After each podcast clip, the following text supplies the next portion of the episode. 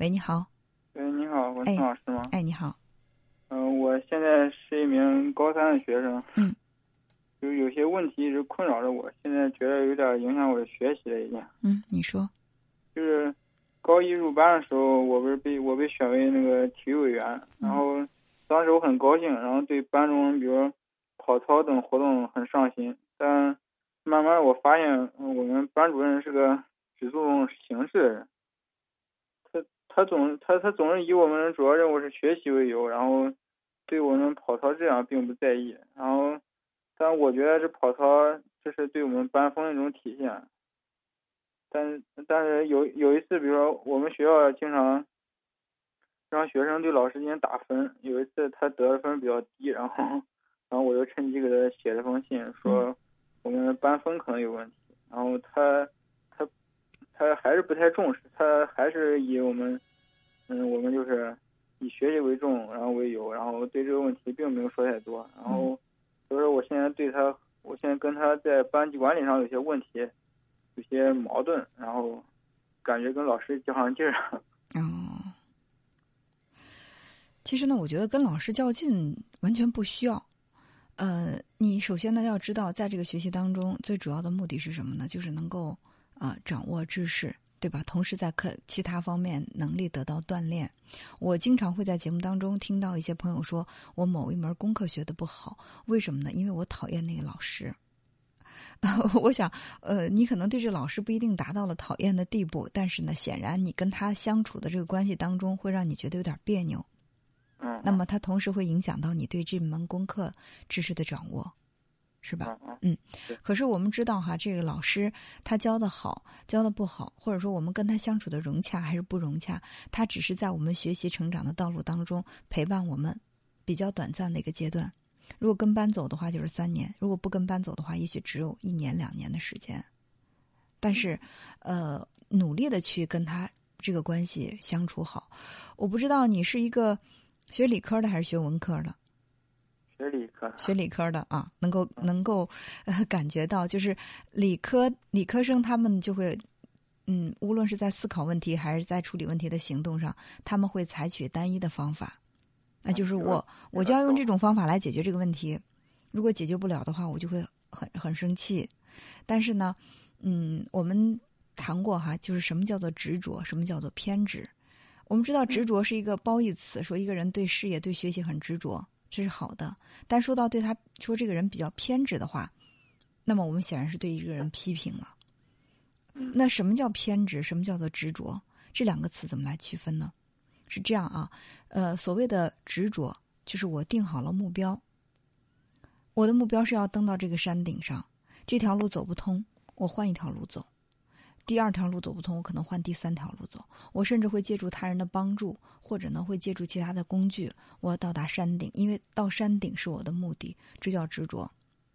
那所谓的偏执是什么呢？就是我这条路走不通，我非要走。我我知道我要到达山顶，但是我一定要用这种方法到达山顶，别的方法我都不考虑。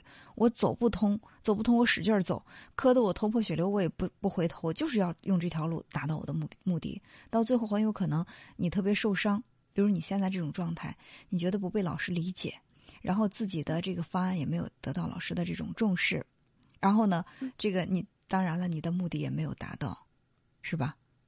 所以我想学习一下这个呃这种调整思维、多种思维方式、多种行动来解决问题的方法。嗯，你现在一定要纠结于我一定要把这个跑操执行到位。呃，我认为暂时可以缓一缓。嗯。现在我们高三已经不要求跑操了，但是我觉得通过这个跑操体现出来这个班风的这个问题，我觉得现在我们班这个环境已经有点不太适合学习。嗯，我我我觉得就是你的这种考虑有一些绝对化。你通过我们常说，呃，窥一斑而知全豹，是吧？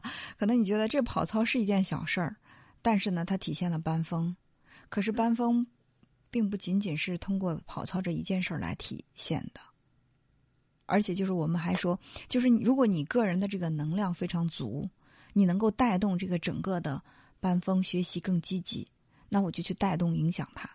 但是如果是因为你觉得这个班风不够好，你想带动而没有带动，你特别的懊恼，连自己的学习积极性都下降了，那其实是得不偿失的。嗯是不是？首先要保持自己学习的一个稳定性，不管你现在遇到的情况是什么样的，你能不能影响和改变整个班里的这个学习风气？那你自己的这个稳定先把握住了，才会有更多的能力去影响和改变他人。